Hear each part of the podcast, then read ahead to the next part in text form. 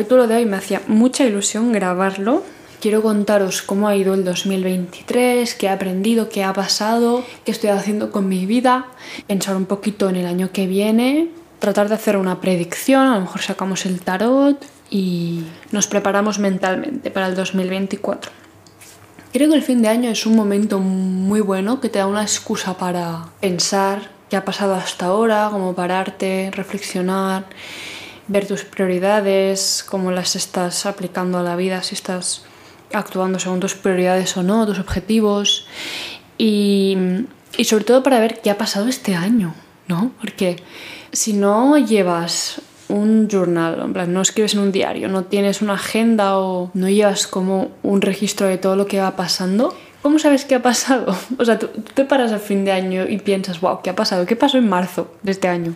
Bueno, a mí me encanta llevar el diario en parte para ayudarme a sacar mis pensamientos de la cabeza y a ordenarlos un poco, pero también porque me gusta registrar las cosas y luego poder volver atrás en el tiempo y ver qué estaba viviendo, cómo me sentía y tal. Así que hoy he hecho un recopilatorio de toda esta información que tengo en agendas y en el diario y tal, y te voy a contar mi 2023. No ha sido un año. No ha sido un año épico. no ha sido un año fantasioso, no ha sido un año que dices, el mejor año de mi vida. Más bien no. Em, ¿Ha sido un mal año? Pues tampoco. Es que no me sirve nada decir que ha sido un mal año. Ha sido un año más y ya está. He aprendido cosas, he sufrido, me lo he pasado súper bien y como la vida, eso sí, no hace falta que sea épica para que la podamos disfrutar. En enero, ¿qué pasó en enero? Yo empecé el 2023 pensando que empezaba una época muy chill. ¿Por qué? Porque yo había estado haciendo, había acabado Em, derecho en junio del año anterior, en 2022, y en septiembre empezaba el máster de Derecho mientras seguía acabando la otra carrera que es Administración y Dirección de Empresas.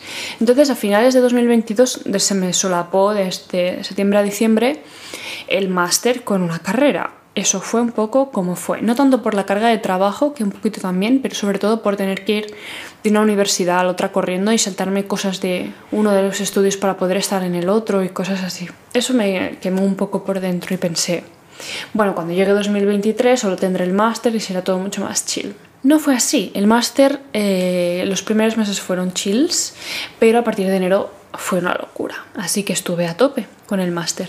Y no solo Em, estuve con el máster, sino que me cogieron para trabajar en la universidad como becaria de colaboración, becaria de investigación entonces por la mañana o me iba a bailar o iba a trabajar a la universidad y tenía clases luego a la tarde de 4 a 8. Así que salía mm, de mi casa a las 8 de la mañana y volvía a mi, casa, llegaba a las 9 y media de la noche o así.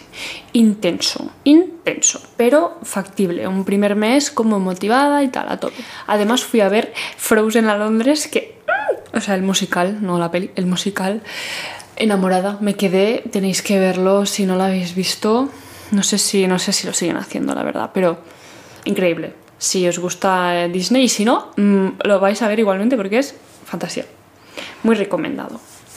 Febrero. Febrero fue de full master y empezar a conocer más a la gente, como hacer amistades de amistades de verdad con la gente del máster. La mayoría eran de fuera, eran de Latinoamérica, así que fue como muy guay conocer otros, otras culturas, gente de otros sitios y poder ver Barcelona de otra forma, enseñarles mi ciudad y que ellos me enseñasen también como sitios nuevos porque teníamos que descubrir em, restaurantes, discotecas, cosas así.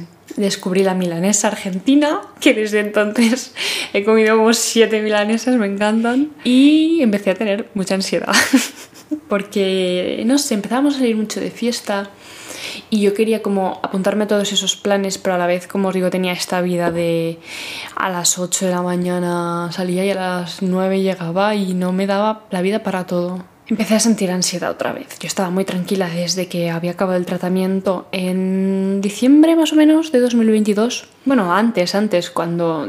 todo 2022 fue más tranquilo en sentido de ansiedad. No, no, no tenía ansiedad en 2022. Pero en 2023 la recuperé un poco. Supongo que acabé con el tratamiento y cuando los antidepresivos se van tienes que aprender tú a gestionar tu propia ansiedad o tus propios nervios una vez has dejado atrás el trastorno, sigues teniendo esa mini batalla dentro de ti un poco latente. Ya no estaba o sea, no, no era el drama que yo había tenido en 2019 y 20, pero ahí estaba una ansiedad que empezó, que apareció en febrero y fue aumentando con el paso de, los, de las semanas y los meses. En marzo yo seguía a tope con el máster, con esta vida intensa. Apliqué para el doctorado. En ese momento recuerdo que era lo único que me importaba. Estaba muy tensa, tenía como la sensación de que no iba a entrar y del estrés me dio una lumbalgia importante también y lo pasé bastante mal. Fue que no me podía mover, me dolía todo el cuerpo bueno, es el estrés, chicos, lo que tiene. Si no te cuidas y no haces caso a que tu cuerpo te está diciendo mm, tienes ansiedad, relájate un poco, pues el cuerpo, la parte física también reacciona con dolores físicos. Pero abril fue el peor mes. Volví al psiquiatra y a la psicóloga em, y fue un poco tocar hondo. O sea, fue como unos meses de descubrir Barcelona y de conocer gente nueva y al mismo tiempo como dentro de mí ir estando mal, mal, mal, mal. En abril toqué hondo, pero por suerte se acabaron las clases, o sea, por suerte como que se alineó eso de yo ya no poder más y el máster se acabó. Así que perfecto, eh, tuve que volver al psiquiatra y no tomé mm, antidepresivos, pero sí un poco de ansiolíticos para salir de, esa, de ese malestar y estuve yendo a la psicóloga durante abril, mayo y los meses siguientes. Así que acabé las clases en abril. Eh, toqué hondo y empecé a subir a partir de, o sea, a mejorar mentalmente a partir de mayo. ¿Qué tenía en mayo? En mayo se, acababan, se habían acabado las clases del máster, pero tenía que entregar los trabajos de las asignaturas, porque era un máster que no tenía, solo tenía un examen final. Como era un máster de investigación, todo eran trabajos de investigación, así que en mayo tenía que hacerlos. Yo estaba exhausta, o sea, esa sensación de no poder más, pero tenía que hacer los trabajos, así que bueno, los hice arrastrándome como pude. Tenía que hacer el TFM también, es el trabajo final de máster, y no lo hice en ese mes para nada debería haberlo hecho, o era el plan, ¿no? Pero en mi mente me dijo no y descansé muchísimo, o sea, no hacía prácticamente nada. Me levantaba, iba a bailar, eso sí, hacía un poco de deporte y el resto del día estaba un poco de depre también, no sé, como que veía mucho Netflix y estaba chilling, no sé, necesitaba un reset muy, muy grande. Fui a Ibiza, estuvo bien, fui a Copenhague, que fue muy bonito, pero no estaba yo mentalmente, estaba un poco, bueno, estaba recuperándome de lo que había pasado eh, seguí, como os digo, yendo a la psicóloga y me dijeron que había entrado en el doctorado y me dio bastante igual. o sea, como que enero y febrero, marzo era lo único que me importaba, pero ya a partir de abril y ya en mayo me daba igual. O sea, solo quería estar bien y tranquila por dentro. Y fue mejorando todo. En junio ya estaba mucho mejor. Fui al Primavera Sound a ver a la Rosalía, eso me curó el alma. Descansé mucho, seguía yendo a la psicóloga y tendría que haber presentado el TFM en junio y no lo hice. Tenía otra opción, la opción 2 era presentarlo en septiembre, que eso sí que lo hice. Y en julio, en pleno verano, se fueron mis amigos del máster, se volvieron la mayoría a sus países y fue como cerrar esta, esta etapa. Y oficialmente en julio estaba mucho mejor. Fui a Almería, que es donde voy en, verano, que mi familia es de allí. Y allí es como mi sitio para recuperarme. Tenía dudas sobre el doctorado porque como que ya me estaba dando mucho igual y me planteaba otras opciones y el TFM sabía que lo tenía que hacer y me daba muchísima pereza y pensé que al final el doctorado era como el TFM pero mucho más grande y que si me daba tanta pereza hacer el TFM pues el doctorado aún más. Así que tenía dudas. Y me dijeron que me habían dado otra beca a la que yo había aplicado para empezar en septiembre, que esta era una beca para trabajar en la administración pública. Y la acepté. Y en agosto ya sé que tuve que ponerme en el TFM porque tenía que entregarlo en septiembre, así que TFM a tope, pero lo pasé mal porque no me apetecía para nada, necesitaba, seguía necesitando algo de descanso. Ya estaba bien, pero bueno, quería disfrutar del verano también. Había sido unos meses al principio de año un poco reguleros y quería estar sin hacer nada.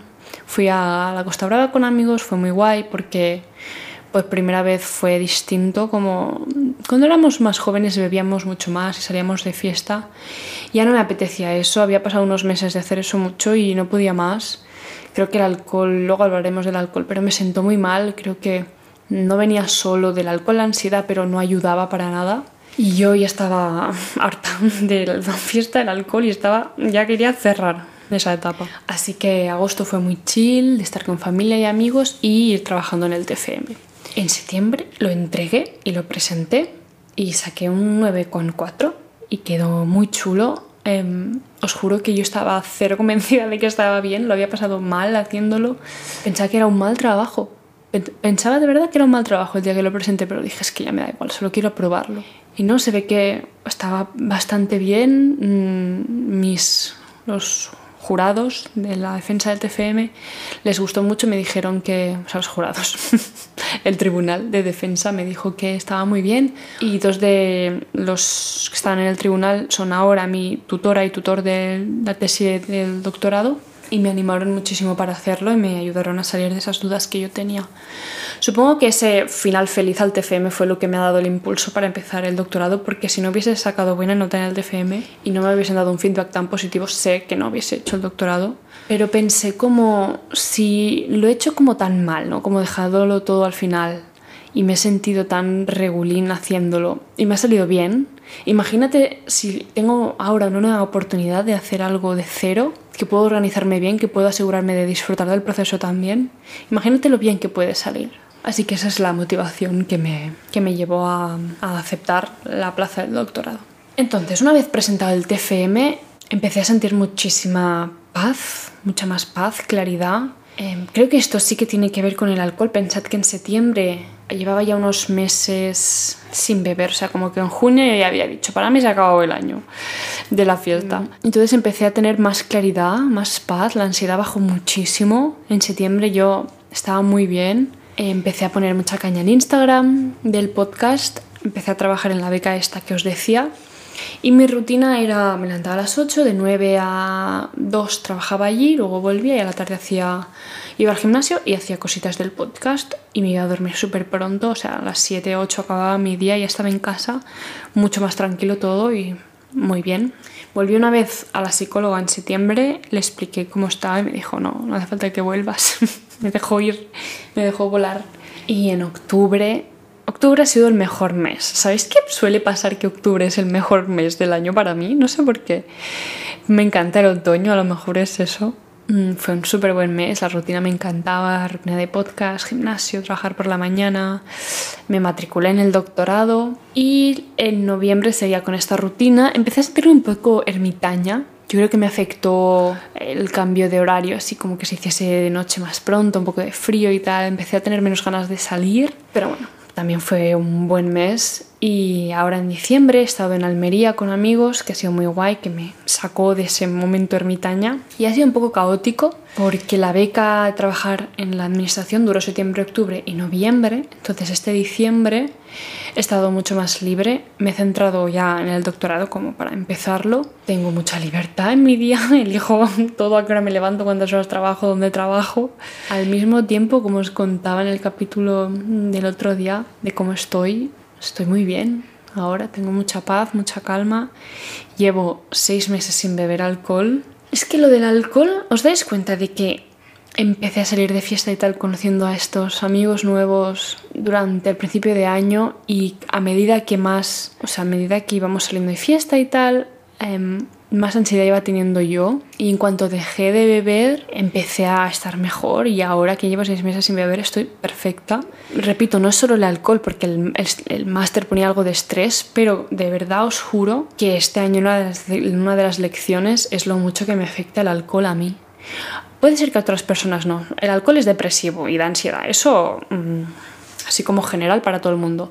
Seguro que hay personas que mucho menos y personas que mucho más.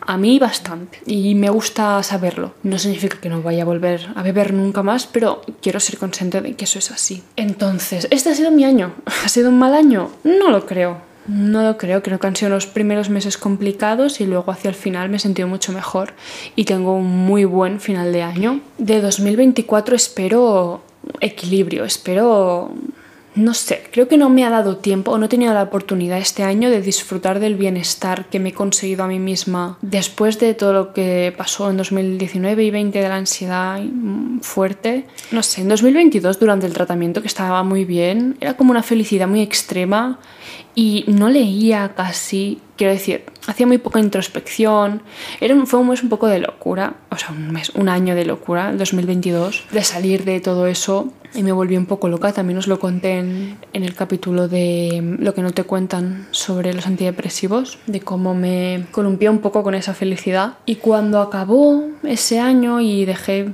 definitivamente los antidepresivos, en 2023 pues empecé bien, pero no sé, el máster, salir de fiesta, me volvieron a arrastrar un poquito para atrás y siento que en 2024 recuperaré el equilibrio, o sea, el bienestar como puro, el bienestar sin antidepresivos, sabiendo que el alcohol me afecta, sabiendo qué es lo que quiero, que no, con esta claridad mental, con esta paz y como un bienestar mucho más de tranquilidad. Han sido unos años un poco extraños de salud mental y sé que en 2024 va a ser de estar bien, Ese es mi objetivo, estar bien. Solo pido eso. He cumplido mis propósitos de 2023. Tengo un montón, la verdad. Hay algunos que me da un poco de vergüenza compartir. Pero los que... Sí, yo creo que sí, los he cumplido todos, casi. Hay una categoría entera que la he... Un proyecto que tenía que no lo he decidido llevar a cabo, entonces todos los objetivos que tenía de ese proyecto, pues obviamente no los he cumplido. Pero los prioridades que sí se han quedado en mi vida. Así que he cumplido cada uno de esos objetivos que os cuento. Em, tenía la prioridad de la vida académica, que tenía el objetivo de sacar de media un 8 en el máster, un 9 en el TFM y entrar en el doctorado. Y conseguí los tres. He sacado creo un 8 y medio, saqué un 9,4 en el TFM y entré en el doctorado. Y para el podcast tenía tres objetivos también.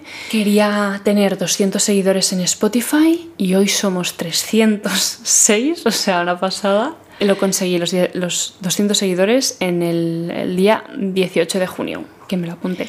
Quería tener 100 listeners semanales como mínimo y lo conseguimos el 1 de mayo y creo que somos 150 o así mínimo cada semana. Y quería tener 1000 seguidores en el Instagram, que lo conseguimos el 19 de octubre, pero hoy somos 1300 y algo.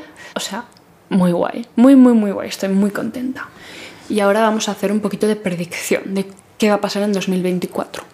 Voy a hacer tarot porque me apetece y me parece guay que el año que viene reescuchar este capítulo, reescuchar las cartas que me salieron y explicaros cómo he hecho hoy, de cómo ha ido mi año y ver si se ha cumplido algo de las cartas. ¿No? Es como, creo que me parece una buena idea.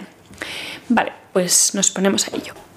Supongo que no es el primer capítulo que escuches este. No sé si habrás escuchado alguno que hablo del tarot.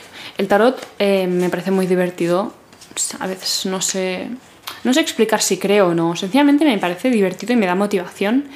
Me ayuda a sacar cosas que tengo como pensamientos detrás de mi cabeza, o sea, in the back of my mind, como por ahí molestando. O sea, si me sale una carta y me dice, ten cuidado con, con algo, ten cuidado porque puede pasar algo malo.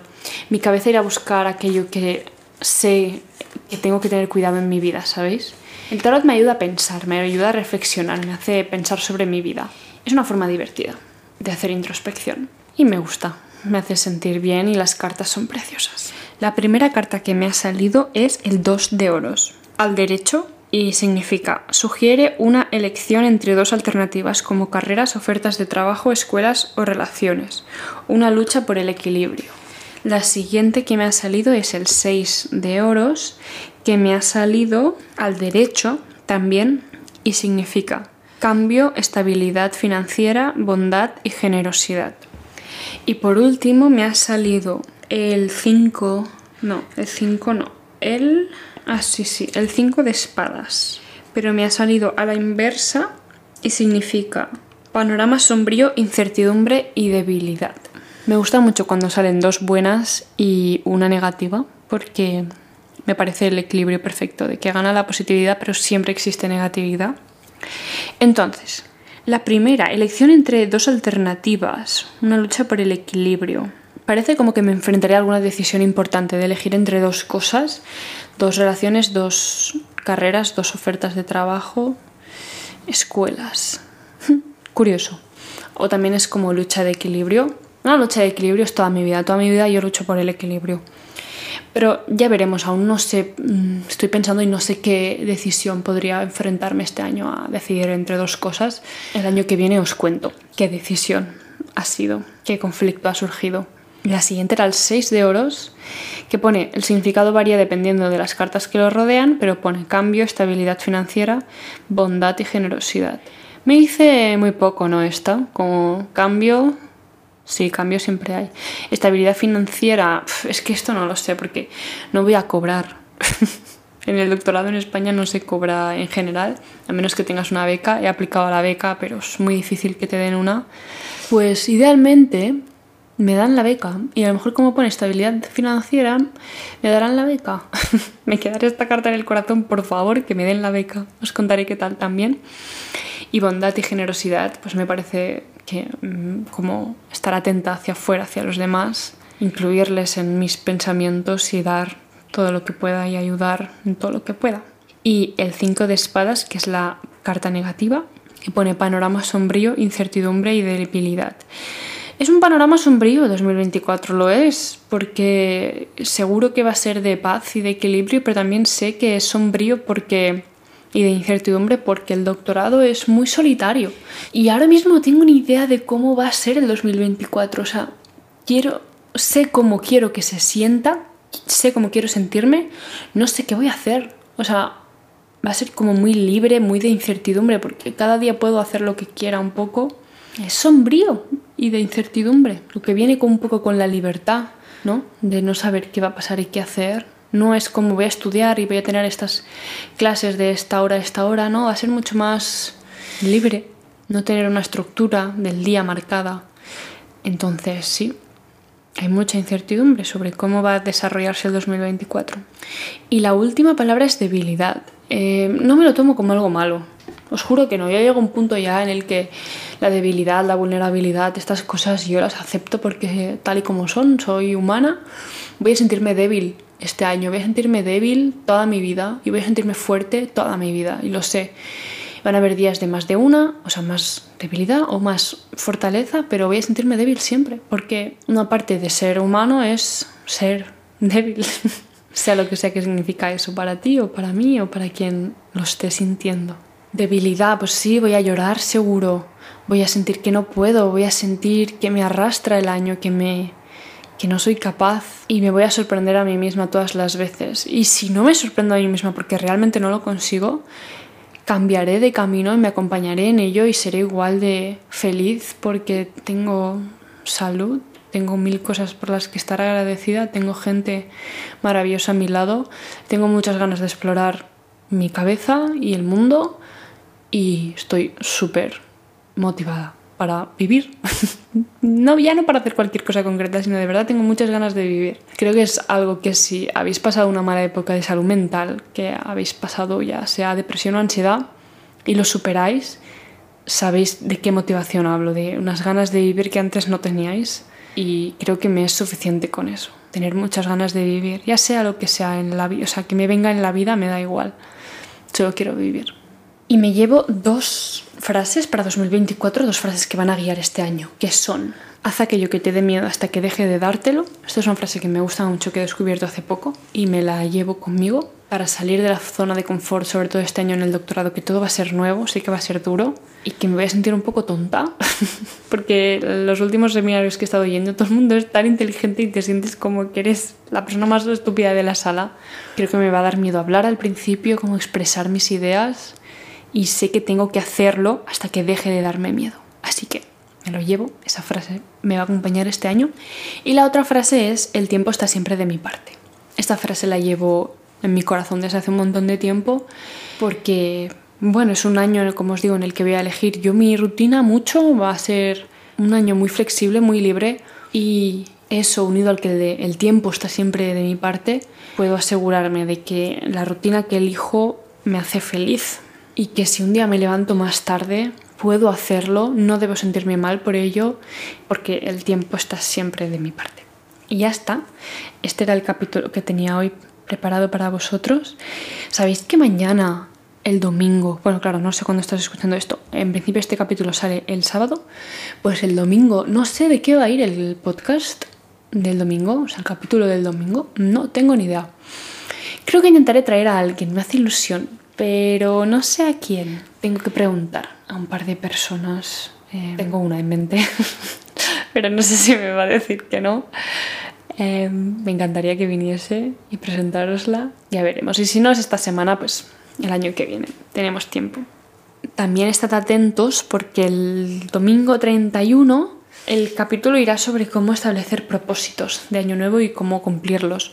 Y os explicaré todos los propósitos que tengo para 2024, cómo los he puesto y bueno, te haré como un paso a paso de establecer prioridades, direcciones, objetivos y luego cómo romperlos, entre comillas, entre pequeños objetivos para cada estación del año, para motivarte así a empezar el año con ganas y pensar en prioridades y qué quieres lograr el año que viene. No sé si habrá capítulo el 7 de enero, porque no sé si me dará tiempo. Pero bueno, el siguiente domingo seguro que sí. Gracias por escucharme hoy. Te deseo una muy buena Navidad y nos escuchamos mañana. No sé de qué va a ir, pero espero que te interese también. Venga, chao.